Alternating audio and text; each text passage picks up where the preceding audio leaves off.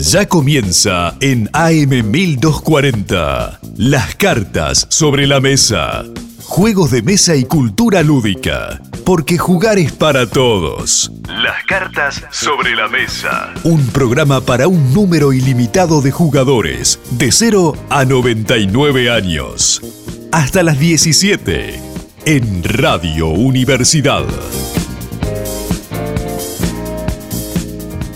Bienvenidas y bienvenidos una vez más a las cartas sobre la mesa, episodio 26, diseño sobre la mesa, donde vamos a hablar sobre cómo hacer prototipos y cómo testear sus juegos para diseñadores que recién arrancan o que ya llevan años y años diseñando juegos. Yo soy Juan Agustín Mayolino, también conocido como Juana, y estoy conmigo, está conmigo, mi gran amigo Matías Paredes. ¿Cómo anda, Matute? Muy, muy bien muy, muy cocodrilo hoy porque estamos en la final. Así que te quería preguntar, te quería extender la pregunta. ¿Papa o cocodrilo hoy? Mira, me encanta la pregunta y es verdad que estar en la final de la Copa del Mundo me hace sentir muy cocodrilo, pero ayer estuve enfermo, no fui a trabajar, yo estuve muy enfermo y fui a trabajar, que es peor. Así que hoy estoy muy papa, estoy muy papa. Uh, hoy es un día papa en Suiza. Hoy es un día papa, así que si me escuchan así medio moqueando o estornudando, Em, estoy papita. Estás papita. Que, ojo, no es un sinónimo de estar mal estar papa. Ni cocodrilo es un sinónimo de estar bien. Solamente que hay una diferencia entre que estamos, yo estoy cocodrilo, Maya está papa. Tal cual, tal cual. Y después, bueno, cada uno explicará por qué se siente papa o por, qué se siente cocodrilo. Claro, claro. No, no, no, es, no es un indicativo de nada esto. Yo puedo estar papa por una alegría, por ejemplo. Exacto, sí, sí. Pero ¿sabes quién está muy cocodrilo hoy? ¿Quién? Nuestros sponsors y personas que hacen que esta radio sea posible. Así que nuestro sponsor, Homoludens, Caso Homoludens, está muy cocodrilo y además para estas fiestas está ultra cocodrilo. Vayan a seguirlos en Instagram como arroba Caso o en Facebook como Caso Homoludens, donde van a encontrar un montón de juegos de mesa. Y también un agradecimiento especial a Radio Universidad, que está cocodrilo como siempre, y a Estefano, que es papa, pero una buena papa, y nos edita toda la semana, así que gracias a Estefano también. Y Mati, ¿qué anuncios tenemos para esta semana? ¿Qué anuncios tenemos? Eh, les voy a contar que estoy diseñando un juego por semana, arranqué ayer. Y.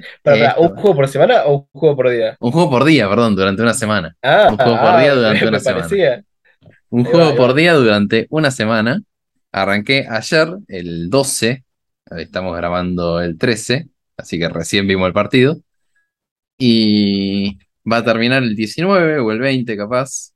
Y si Dios quiere va a haber 7, 8, 9, capaz 10 juegos nuevos en el mundo. Todo esto lo voy a estar publicando. voy a estar publicando mi, mi, viaje por esta semana. Es una semana ardua, porque ya en el segundo día la quiero, me quiero matar. Pero Pero nada, va a estar publicado y obviamente para los escuchadores de, las cartas sobre la mesa es gratis, así que con pedirlos ya tienen todos los juegos. Me encanta, me encanta de que vayas comentando esto. Siento que el próximo capítulo podríamos hacer una charla de cómo se sintió esa semana, porque me parece un ejercicio de diseño hermoso y yo lo hice hace unos dos años y entiendo esa frustración de que el primer día estás súper motivado y el segundo tenés un montón de cosas para hacer y además tenés que hacer un juego desde cero y te destruye. Sí, sí, completamente. Ya encima eh, no tomé tu consigna, le pregunté a otra persona y creo que voy a hacer eso de preguntarle a distintas personas todos los días la consigna. La consigna de ayer me la dio Juana y fue, eh, pará, déjame cambiar algo o déjame cambiar esto. ¿Te gustó? Me encantó, me encantó, muy buena consigna. Muy buena consigna. Pero la consigna de hoy me la dio Tincho y es. Chan Chan, el lejano oeste. A ver. El salvaje El lejano oeste. El, salvaje, oeste. Claro, entonces. Que es una consigna muy temática. Yo te di una consigna.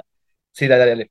No, que es una consigna muy temática y claro, vos me diste una consigna que, que podía disparar para cualquier lado desde la mecánica, ¿puede ser?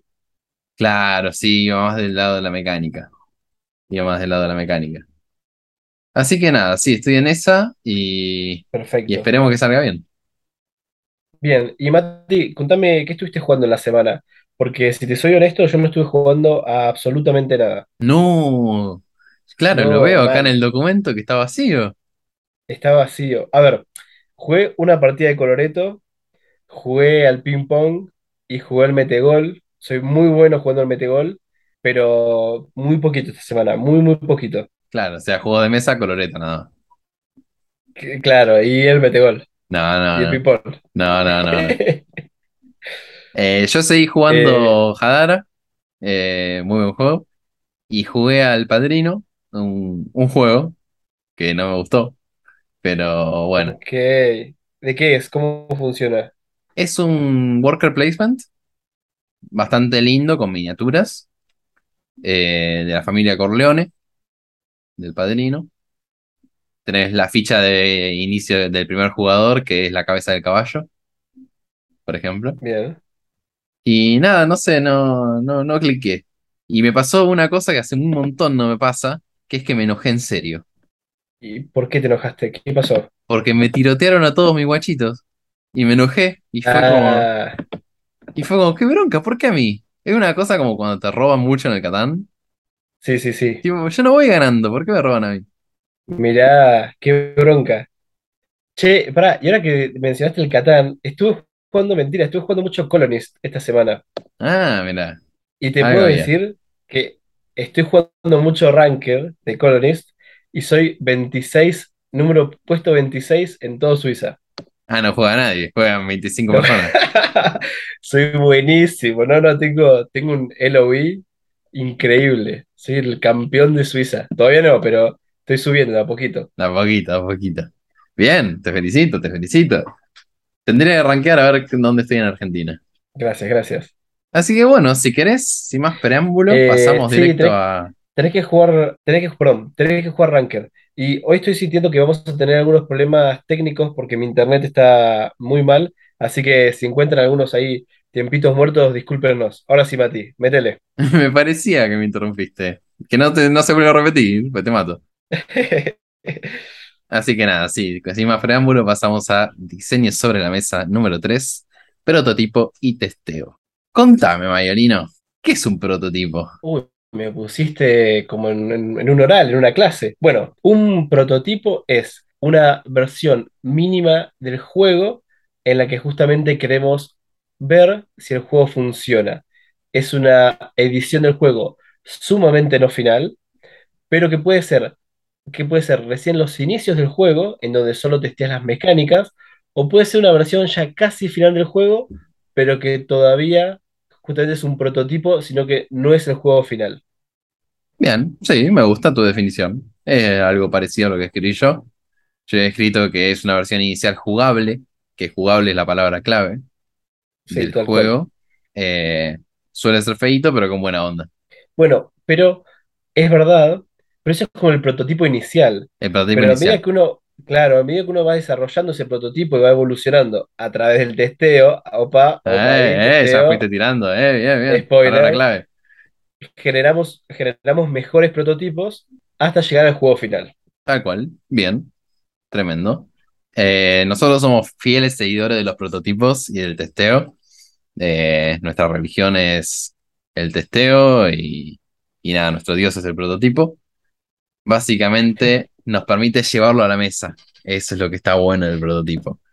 Nos permite verlo en carne y hueso, ver cómo se juega, ver cómo es en realidad. Y nada, logramos nuestro objetivo, que lo haga mierda. Tal cual.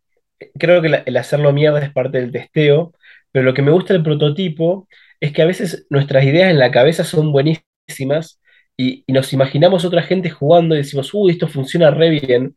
Y una, vez que, y una vez que estamos diseñando el prototipo y lo imprimimos o lo hacemos en cartitas o lo que hacemos en lo que sea y lo testeamos por primera vez, nos damos cuenta si las mecánicas o la temática o lo que sea que intentemos eh, testear funciona o no funciona. Tal cual, tal cual. Y les quería tirar un par de consejos de cómo hacer un buen prototipo, eh, porque veo mucha gente que no es un error, para nada es un error, y creo que es una cosa muy de, del, ay, ¿cómo se dice esto? como el, la motivación inicial de la persona que está haciendo sus primeros pasos en el diseño de juegos de hacer un prototipo muy lindo. Que no está mal, repito, no está mal, pero es un gastadero de plata. Sí, y que no es necesario. Está bueno hacer un prototipo con lo básico, hacer un MVP, un Minimal Viable Product, un producto mínimo viable, y después si ese producto mínimo viable funciona, ahí recién empezarlo a hacer más lindo. Porque si no, capaz que haces un juego que es hermoso al principio y te dedicaste capaz que cinco horas en dibujar, en diseñar, en buscar assets o lo que sea, y cuando lo probaste te diste cuenta que no jugaba, que no, no funcionaba. ¿Y qué vas a hacer con todo eso, ese arte que hiciste, todos esos dibujos? Y no van a servir para nada. No, mismo las personas que le ponen el empeño en el arte, y lo hacen lindo y eso está perfecto, pero después lo mandan a imprimir y se gastan mil pesos en la impresión y después, uy, hay que hacerle un cambio. ¿Por qué? Porque acá, no sé, me faltó agregarle una tilde o me, me confundí de palabra o no se entendió esto que escribí o este color no tiene contraste con el de atrás y, y es un garrón porque eso capaz te lo dicen durante el testeo eh, y no te diste cuenta y lo imprimiste y ya estás ahí como comprometido y entra en esta falacia que no me acuerdo el nombre. Eh, sunken Ship me parece que es fallacy. A ver, búscala. Búscala porque no, no me suena. Ah, bueno, Sunken Cost. Sunken Cost Fallacy. Ok, ¿qué eh, significa? Es como que estás muy comprometido con algo porque ya invertiste mucho tiempo o plata en eso. Ah, ahí va, excelente, excelente. Sí, sí, sí, buenísimo. Es en el sentido de, uy, pero ya le, ya gasté mil mangos en esto. Bueno, algo que se entienda más o menos en las reglas, una cosa así. Y te quedas con algo que está fallido, que ya falló. Claro. Y no, desde el inicio. Desde, el inicio. Desde el, desde el diseño hay algo que funciona mal. Claro. Claro, claro. y no, eh, no está bueno. Yo que, quería dar un, consejo a la hora de hacer un prototipo. Eh, creo que tenés también un par de consejos vos también ahí. Y el primero que se me ocurría es, cuando hagas tu prototipo y estés pensando el diseño del juego, empezá desde el principio a escribir las reglas. Me parece re importante porque después cuando lo vayas a testear, capaz que vayas a querer cambiar muchas reglas, pero primero está bueno que cuando presentes el juego y hagas el prototipo inicial, que tengas escritas unas reglas iniciales. No tienen que ser escritas ni perfecto, ni tienen que estar bonitas. Puede ser una lista de, de Word enumerada, tipo 1, eh, todos levantan una carta. Dos, cada jugador juega una carta. Tres, eh, lo que sea. Pero está bueno tener las reglas básicas del juego cuando haces el prototipo. Tal cual, estoy súper de acuerdo. En tener una guía básica como para no olvidarte cómo es el juego, que pasa un Tal cual. Eh, sí, pasa muchísimo. Bueno, los chicos de Tertulia Lúdica, que les mandamos un beso grande, lo dijeron en su podcast eh, por el lado de que no hay, es distinto el reglamento del manual. El reglamento es cómo se juega tu juego, si lo entendí bien o si me acuerdo bien. El reglamento es cómo se juega tu juego y el manual es lo que haces después, lo que haces ya llegando al final, que es todo el paso a paso para que lo entiendan solito los jugadores. La persona, o sea, sin estar el diseñador ahí. Me gusta, me gusta esa diferencia, ¿no? Nunca lo había pensado y me parece muy importante. Está muy bueno. Y es un datazo que te tiraste, ¿eh? así que tremendo. Yo me había olvidado. Eh, después, para prototipos, yo diría que usen lo más barato posible. si su juego no tiene dependencia de color, ya fue. Imprímanlo en la peor definición posible. Mientras se entienda el juego, está perfecto. Eh, cómprense folios, folios transparentes, los que venden en Buró, los que venden en Tori. Eh, la mesa rectangular, todos esos lugares que tienen envío barato, eh, compren folios ahí y ponen una carta de, de mazo español o póker y el papelito. Y con eso tienen una manera de intercambiar rapidísimo. O sea, se confunden en algo, listo, imprimen otra hoja en blanco y negro y le mandan ahí. Eh, van a tener como, se va haciendo cada vez más gordita la hoja, entonces se sigue siendo mejores las cartas. Eh, es una manera... dijiste la posta, Mati. Eh, y vas a acordar a, nuestros primeros prototipos que, eran todos así. era agarrar folios que teníamos de las cartas Magic, con las cartas Magic adentro, y imprimir las cartas de nuestro proto y ponerlas adentro. Tal cual, tal cual. Así arrancamos todos y así arrancar. Porque, o sea, no, no es la palabra final, pero yo creo que es una muy buena manera de fallar más rápido, que creo que es lo que quiero que quede de concepto acá. Ahí está. ¿Querés, querés hablar del fail faster ahora o en la parte de testeo? Ah, no, yo no tengo ni idea de fail faster. Conozco el concepto, pero. Ah, ok. O sea, es fallar rápido. ver dónde brilla el juego, dónde decae, eh, sin jugarlo en la cabeza. Tal cual. Bueno, eh, bueno, dale, ya lo mencionaste, vamos a hablar de eso. Entonces, es tal cual lo que dijiste, pero es esta actividad de tener una idea, hacer el prototipo, testearlo y ver si funciona o no funciona. Y todo esto rápido. Entonces, uno no puede estar muchos, muchas horas o muchos días haciendo un prototipo, porque si no funciona, pasa esto de que uno se emociona mucho o siente que le metió mucha alegría después que dice, no, pero le puedo arreglar esto, le puedo arreglar esto, y en realidad el juego no funciona desde el principio. Entonces, el fail faster es esta técnica de diseñar, probar, testear y elegir rápidamente. ¿Funciona o no funciona? ¿Funciona? Perfecto, le hacemos los cambios que necesite. ¿No funciona? Listo. O lo dejamos en el cajón para algún otro momento o directamente lo descartamos para siempre. Y así vamos diseñando y vamos probando y testeando y vamos descartando rápidamente las ideas que son buenas y las ideas que son malas. Y tranquilos, va a haber muchas ideas malas, muchísimas ideas malas. Más si te llamas Matías Paredes, que son el 99% son malas y capaz que una ahí brilla entre, entre el carbón. ¿Saben cuál es la diferencia? Las ideas de Mayo son mejores, pero las mías me las publican. bueno, el año, el año que viene, el año que viene volvemos a tener esta charla. Dale, me gusta, me gusta. Uh, la tiró, la tiró. Em, Mati, ¿algo más de prototipo? No mucho más de prototipo. Lleven siempre a lo más barato. Eh, si quieren lucirse o están presentando un prototipo a un publisher o a alguien a quien realmente le entra la comida por los ojos, digámosle, eh, tengan un prototipo más, más prolijito, eh, algo lindo, algo jugable, en color si quieren o impreso en una imprenta, pero no se gasten o estén seguros que ese es el prototipo que quieren mostrar. No tengan un prototipo inicial muy caro.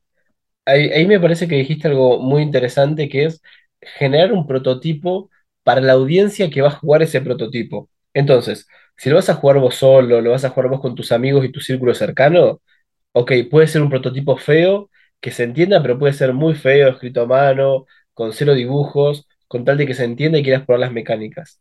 Ahora, estás llevando este prototipo al Encuentro Nacional de Juegos de Mesa y ahí sí vas a necesitar algo un poquito más lindo, porque también la gente que va...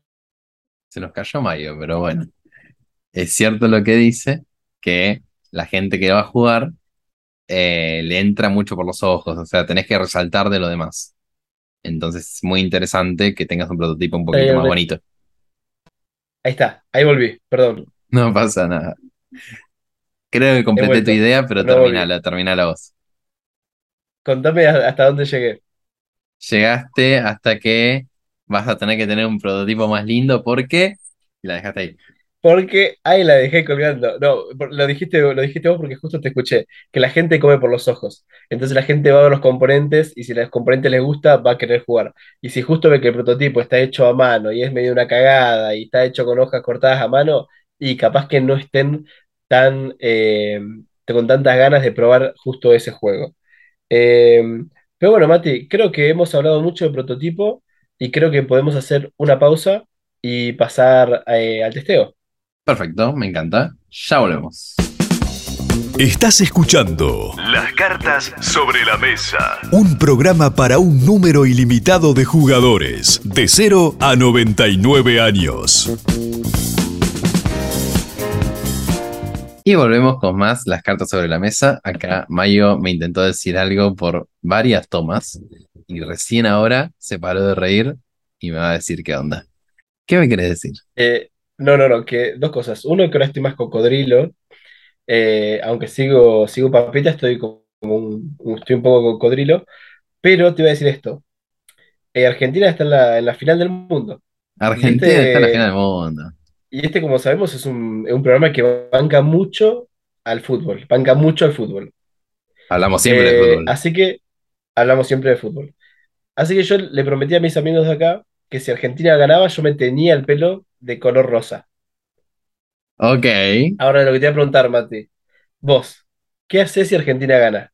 me tatúo, Mentira. te juro. Y, ¡Uy, pará! Es un montón esto, me encanta. Me encanta. Me Em, ¿ya tenés algo pensado? Sí, me tatúo el brazo, una cosita bastante chiquita, pero me tatúo. Ok, ok, ok, ok.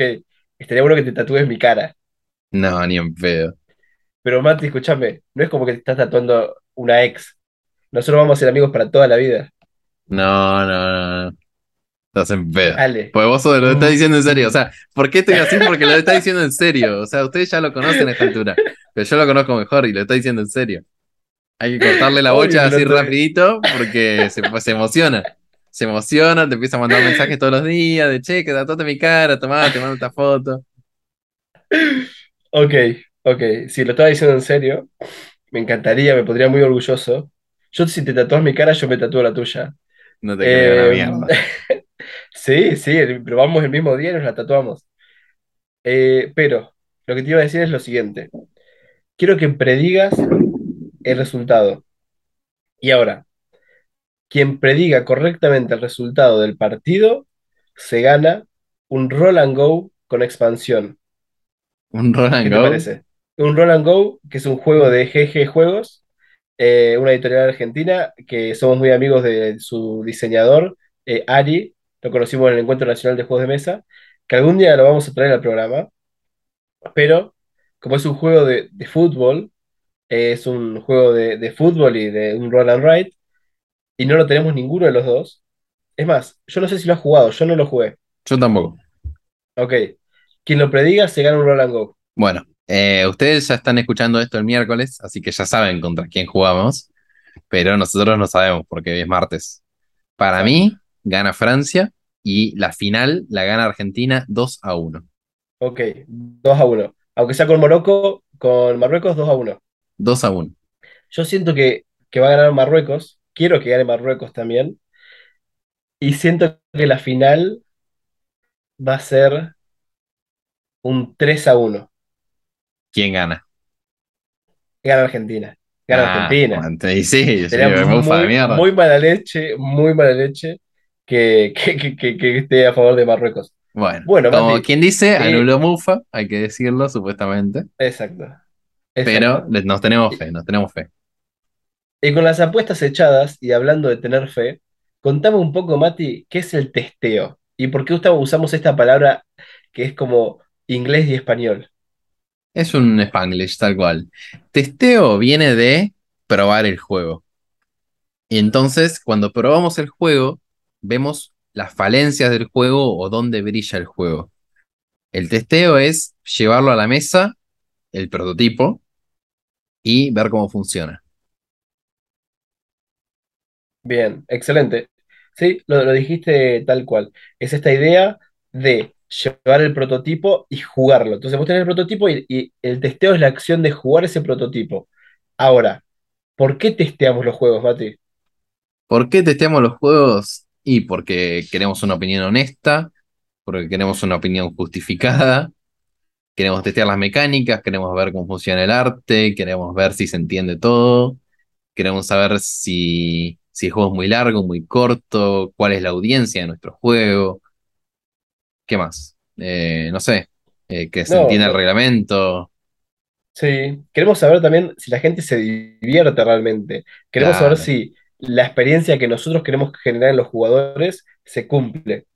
Y todo eso que dijiste es una nube que engloba una frase que para mí está buenísima, que dice, testear bien es difícil. Es muy difícil testear bien un juego. Y es por eso que a veces vemos que hay muchos juegos publicados que no están buenos. Y el problema es que no han sido testeados correctamente.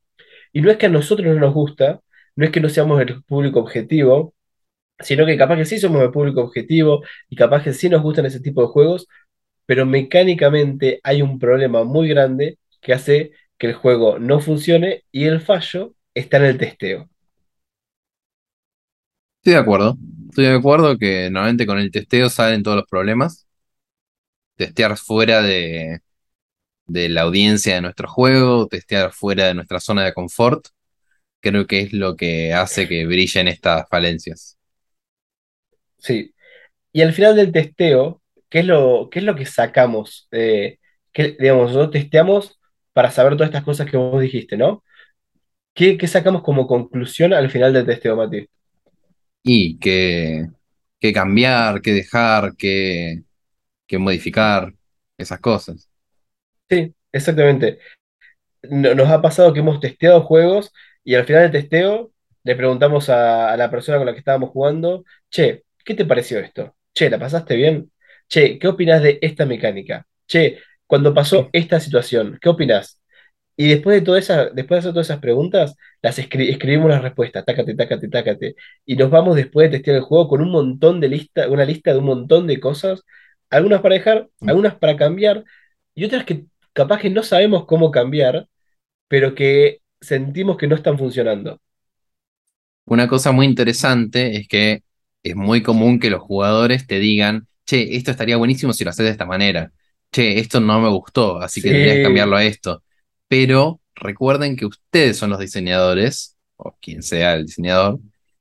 Eso, o sea, no, no se guíen por lo que dicen, porque si no van a hacer que el juego lo diseñe otro. Eh, Exacto tomen, asientan con la cabeza, escríbanlo, díganlo, la verdad que sí, tenés razón, y después hacen lo que quieren. Eso es lo que hago toda mi vida. Excelente, dice un consejo de vida, no un consejo de diseño, Mati. Em, y también otra cosa que, que, me parecía importante aclarar de esto que vos decías es que cuando uno testea, te van a dar un montón de opiniones, un montón de opiniones. Gente que sepa de diseño de juegos de mesa, gente que no, gente que no sepa pero cree que sepa, eh, o nosotros, que somos la verdad absoluta.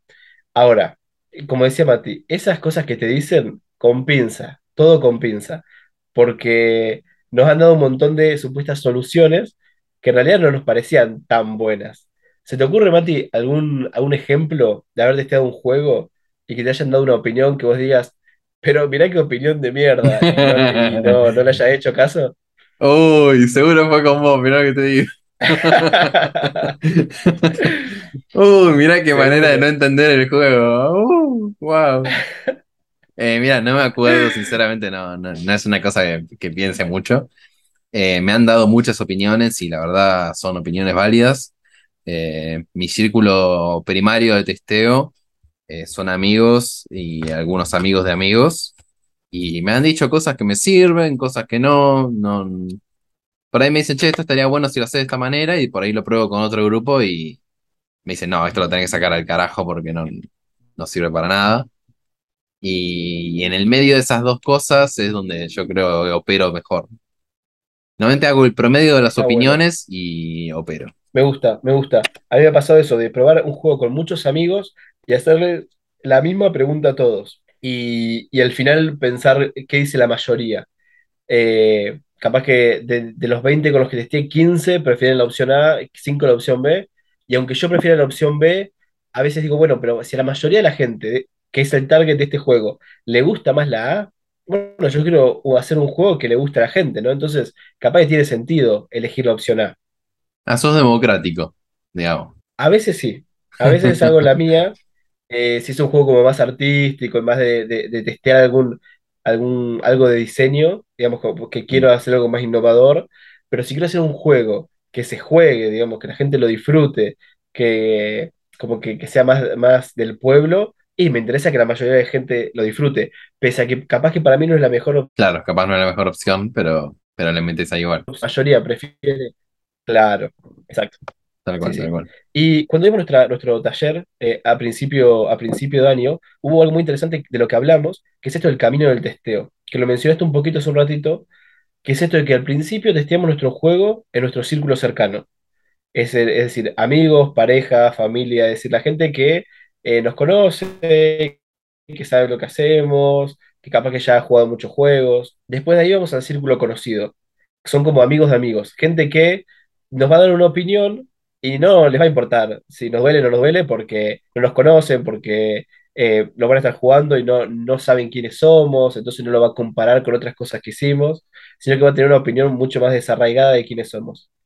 Y el tercer, el tercer círculo donde podemos testear el juego, que debería ser un poco el círculo final antes de publicar un juego, es el círculo desconocido. Es decir, le damos el juego a gente que no lo conoce de nada, que no nos conoce de nada y que no conoce el juego, y le decimos, che, toma, probá este juego, fíjate qué onda y contame después.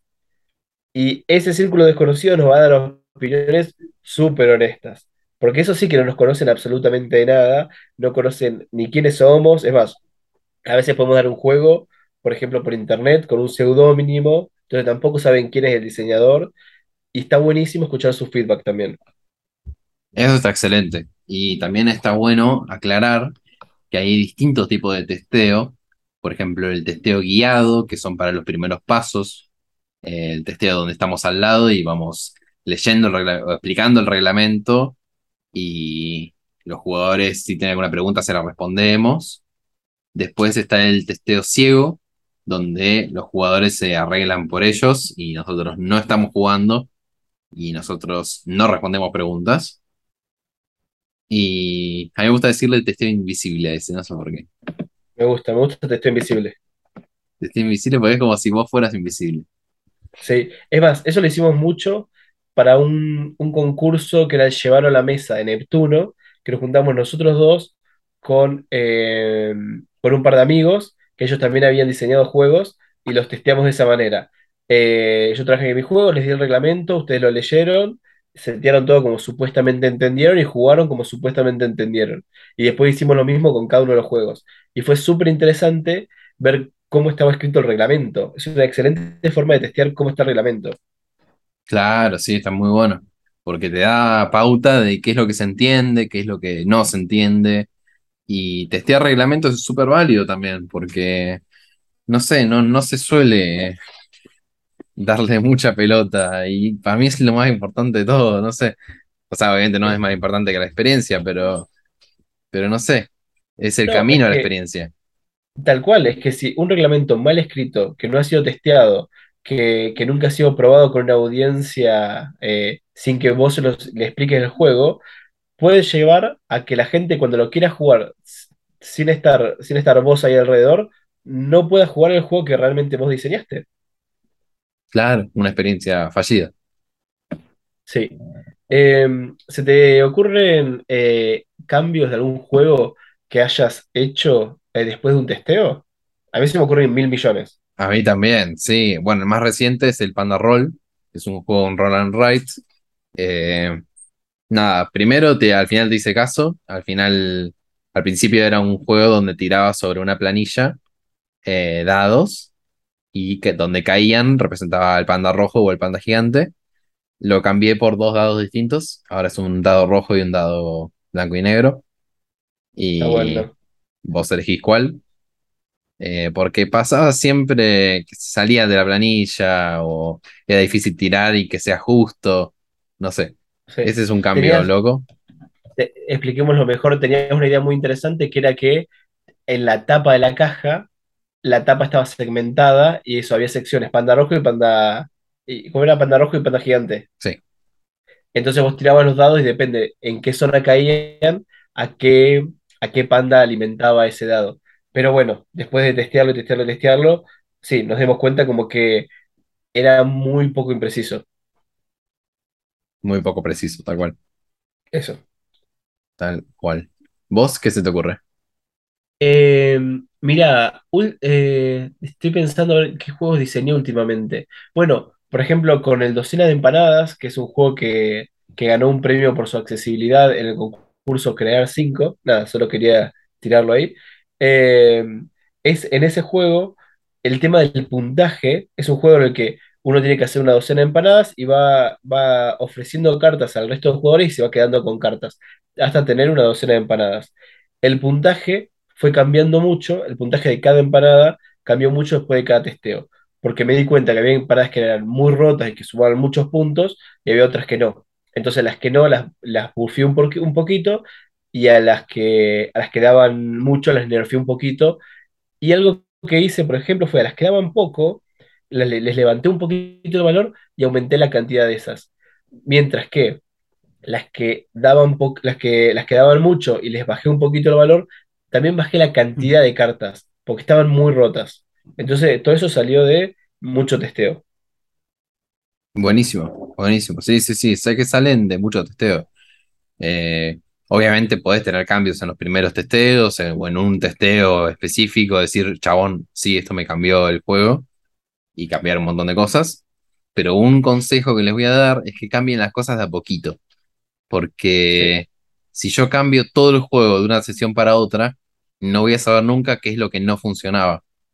Entonces, nada, cambien de a poquito, vean cómo resulta la combinación de los elementos y a partir de ahí sigan cambiando quédense con cosas. Y la verdad, Mati, no tengo nada más que comentar de esto de prototipo y testeo. Sé que hay mucho para decir y sé que podemos recopilar eh, opiniones de un montón de gente, o sea que me imagino que en algún momento haremos otro capítulo con opiniones de muchos diseñadores amigos nuestros, pero por ahora eh, no se me ocurre nada más para agregar. No, yo lo único que agregaría es que escriban todo, anoten todo en un lugar confiable, en un lugar donde no lo anoten en el celu, anótenlo en un cuadernito, eh, lleven un cuadernito a todos lados y anoten todo lo que les digan los, los jugadores de su juego. Eh, y a partir de ahí, también, sí, nada. Ya te estoy listo para decir el juego de la semana, que es medio raro. Dale, con la letra de la semana es la S, la S de sapo, la F de eh, Saviola, la F de San Paoli, la, F, la S de Messi en el medio. Eh, contanos cuál es el juego de la semana. El juego de la semana es que vayan a la Board Game Geek, a la BGG, la escribí para el orto, a la BGG, que es eh, el centro donde se guardan la gran mayoría de los juegos indie y no indie. Eh, busquen un prototipo y jueguen eso. Jueguen algo y digan su opinión. o sea, suban ahí al, foro su opinión del juego y le va a servir un montón al diseñador.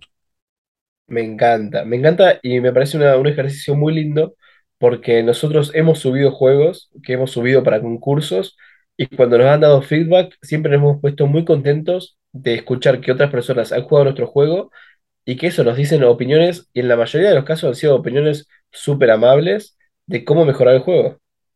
Tal cual. Está buenísimo que la gente juegue tu juego y más si son desconocidos porque, no sé, te imaginas gente de otros países, de otras culturas jugando tu juego y entendiéndolo de distintas maneras o viendo cómo funciona. La verdad está buenísimo. Sí, me hace acordar a un juego que diseñé para un concurso que se llama Dice Barbecue y lo subí para, para un concurso ahí y mucha gente entró a jugarlo cuando estaba en fase de prototipo y me dieron un montón de comentarios súper buenos. Algunos los descarté y otros, otro montón, los adopté al juego y la verdad que el juego mejoró un 100% gracias al feedback de un montón de diseñadores que, que nada, que de manera desinteresada comentaron la publicación. Así que nada, ese es el juego de la semana. Lo eligen ustedes en la sección de WIP, WIP, de la BGG. Muchas siglas. Sí. Así que nada, eh, muchas gracias a M1240, Radio Universidad, como siempre, a nuestro editor Estefano, que va a tener que editar un montón de problemas técnicos en, esta, en este capítulo. Muchas gracias a las chicas de Boludens, que están al lado del cine, adentro del shopping, en Bahía Blanca, en Argentina, en el mundo. Tienen un montón de juegos de mesa, salas de escape y juegos de mesa para jugar ahí. Son 500 mangos y juegan todo el mes, así que no, no sé qué están esperando. Sí, sí, es una eh, ganga, es una ganga. Háganse, háganse socios del club Homoludens. Y encima tienen un sorteo por mes y encima tienen descuento de juegos, los juegos de mesa. No sé, no sé, bota qué están esperando.